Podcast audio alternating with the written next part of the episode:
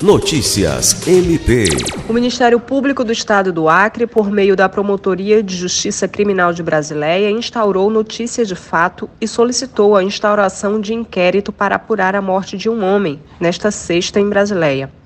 O homem estaria armado com um facão em via pública e teria sido morto durante uma ação policial. A promotora de justiça Pauliane Mesa Barba informou que o MPAC recebeu imagens que circulam nas redes sociais sobre o ocorrido e que testemunhas e os policiais militares envolvidos deverão prestar depoimento. A investigação visa apurar se a morte da vítima poderia ter sido evitada e se houve excesso na intervenção da Polícia Militar. Sâmia Roberta para a Agência de Notícias do Ministério Público do Estado do Acre.